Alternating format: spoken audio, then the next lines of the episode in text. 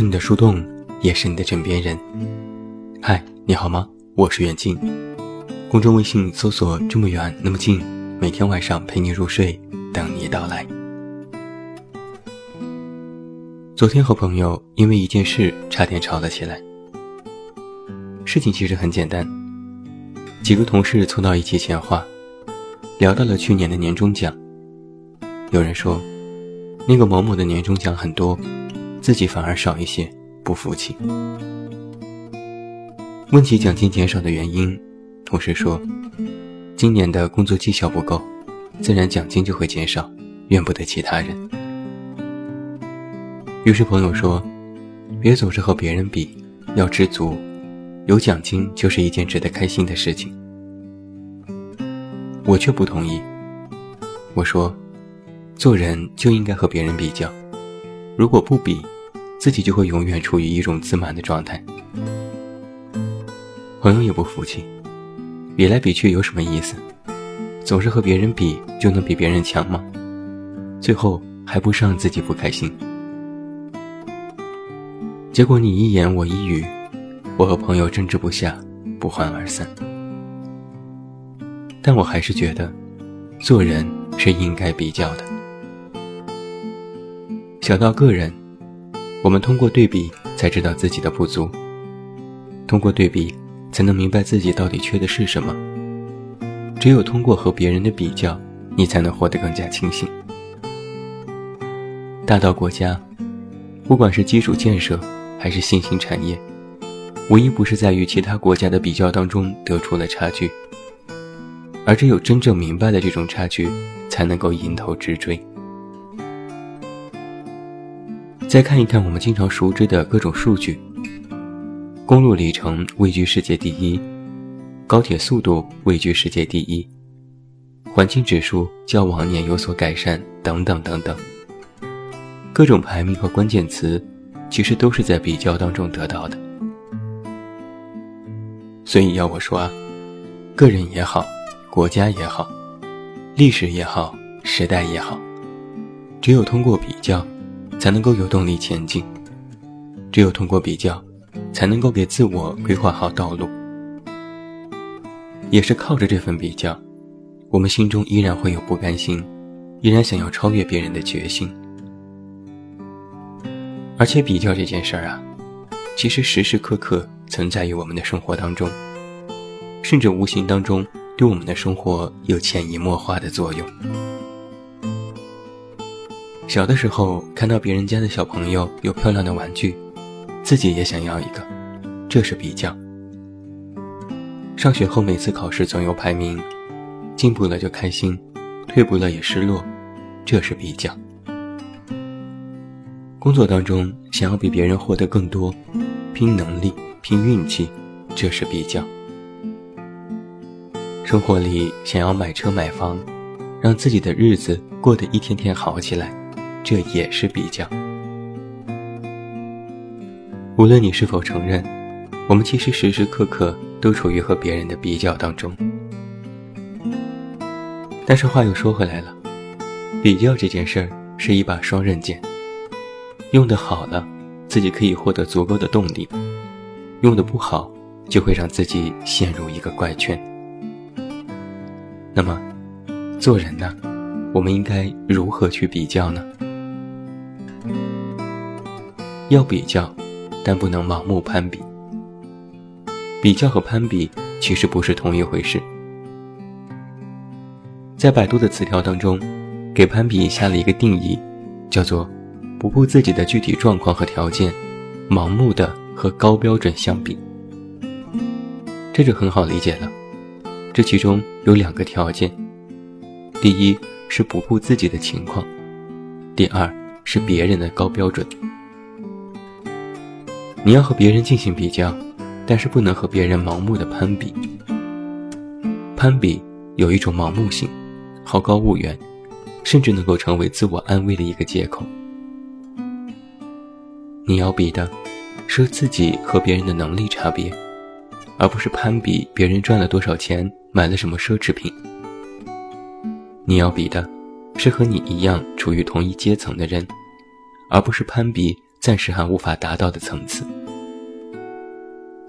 你要通过比较，来获得对自我的认知，抓紧努力和进取，而不是通过攀比，反过来安慰自己，反正也没有办法成为那样的人，不如就这样吧。比较里面其实含着正面和积极的一面，是反观他人，最终落实到自我；而攀比，则是一味的看到别人的好，甚至通过金钱和单一的价值观，让自我内心变得扭曲，愤世嫉俗。要比较，不仅要比眼下，更要比长远。人是喜欢顾着眼前利益的。因为你没有办法太顾及长远，甚至也想不到那么远。那比较也是如此，人们总是习惯比较眼下的既得利益。那个人这个月被领导表扬了几次？那个人这一年的年终奖比自己高了多少？那个人新买的衣服很好看，那个人刚换的新车自己也很羡慕。比来比去，其实你比的。无非是一时三刻的获得，没有将真正比较的意义发挥到日常的生活当中。比较这件事儿啊，应该是有一个时间段的，在某段时间内，你是否比别人有进步？在某个阶段内，你是否比别人更有获得感？曾经那个一时风光无限的人，当时比你强太多。但是三年五年之后再去比较，发现你早已超越他，这才是比较的最终意义。所以，比较除了眼光要放长远之外，还要进行复盘。不仅需要此刻当下明白你和别人的差距，不仅是此时此刻你要抓紧努力，而是在经过一段时间之后进行复盘，回过头。再去看当初比较的那个对象，就像是竞技场上的录像，选手在比赛的时候自然要拼尽全力，通过比较来获得名次。但是当下的比赛结束之后，要不断的看录像回放，甚至要一遍遍的看慢动作进行复盘。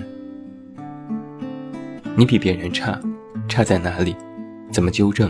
可以快速的提升自己。你比别人好，好在哪里？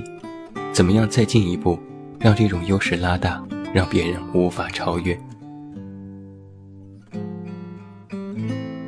要比较，但不能瞎比、盲目比、错误比。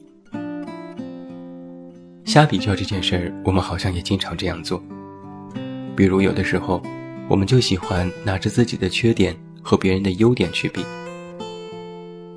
自己明明长得很一般，却是在比较那个长得好看的人，一遍遍的哀叹自己脸上的这点缺陷，白白落了一身的哀怨。自己明明不善于人际，却总是比较那个游刃有余的人，觉得别人能说会道很厉害，自己却像是个木头疙瘩，白白让自己丧失了信心。总拿自己的缺点和别人的优点去比。有一个最大的弊端，就是会让你渐渐无视了自己的优点和长处，莫名的变得自卑，不能正视自己的全面。就像是一个运动员，明明腿长擅长跑步，却偏偏报名参加了铅球，选错了自己的主场，发挥不了自己的优势，最终名落孙山，反倒埋怨自己能力不足。而有的时候啊，我们也更喜欢拿自己的优点和别人的缺点去比。你喜欢看书，喜欢阅读，擅长交际，习惯热闹，热衷旅行，酷爱摄影，这些都是优点，值得保持和发扬。但总是拿着这些自我的优点去和别人的缺点去比，就会盲目的陷入自信和乐观当中。那个人不爱读书。你说他肚子里没有墨水，那个人沉默寡言；你说他情商不高，不够圆滑。那个人喜欢宅，你就说他眼光不足，格局不大。到最后，自己就会变得沾沾自喜，甚至也不能正视自己的全面。过于忽视了自己的缺点，一味的看到自己的长处，到最后就会固步自封，容不下别人。比较需要一对一，优点比优点，你的优点比别人高在哪里，欠缺在什么地方？行业比行业，同一个行业内的差距才是真正需要关注的地方。领域比领域。只有在同一个领域之下进行的较量，才能够真正得出胜负，有了价值。时间比时间，同一时间段下的对比才具有参考价值。总拿别人的过去和自己的现在比，只能是自欺欺人。比较，不仅要和别人比，更要和自己比。自己比自己。就是相当于自我认知的过程。和别人比较啊，是明白与别人的差距，懂得自己在这个社会的游戏规则之下，还需要在什么地方努力和改进，有一份向上的动力。而和自己比较，是明白自我复盘的过程，一遍遍的反观自我进行反省，知晓在和别人的比较当中，有什么地方做得好，有什么地方有所偏差。与自己比较的过程，是拨乱反正的过程。与自己进行比较，是清醒的认知，也是直面的过程。既然有比较，那就一定会有悬殊和差距，也有进步，也有退步。但是，请你注意以下这两点：第一，比较这件事需要两步走，先和别人比较。只有你通过和别人的对比，才能够知道自己所处的环境，才能够明白差距，才能够获得正确的信息去指引自己的方向。而和别人比较之后，再来和过去的自己进行对比，反观自我的道路，不断的进行修正和调整，也能反省自己和别人的比较是否有认知偏差和自我的武断。第二。比较这件事需要两手硬，与别人和自己的比较，需要反复进行，也需要同等对待。曾经有文章说过这样一句话：不要总和别人比，多和自己比。我觉得这个观点有所偏差。总和自己比，看似会进步，但却忽略了外界环境的影响，一味陷入自我困顿的迷局当中。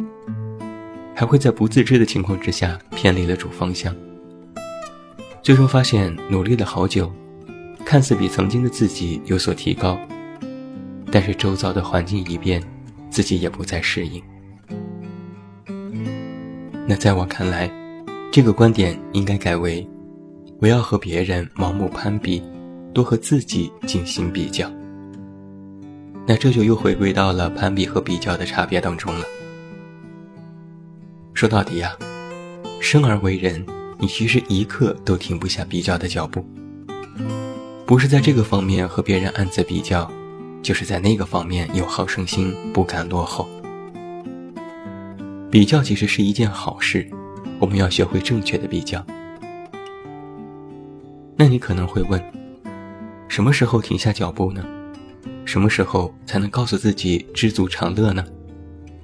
答案很简单。在你盲目攀比之后，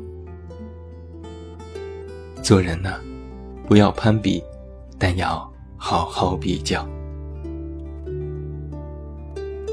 最后，祝你晚安，有一个好梦。